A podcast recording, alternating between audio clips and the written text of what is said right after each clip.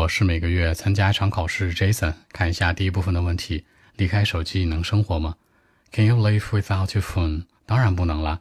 我的手机里面什么都有，工作、学习、生活的事儿，包括找的一些人，所以说呢，完全离不开它。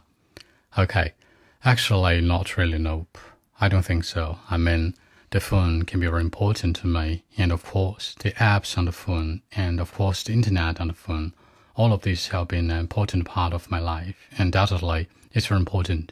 For example, I finish my work, stay focused on my study. Anything is related to my phone. I mean, it's very important. I can't live without the phone. So that's it.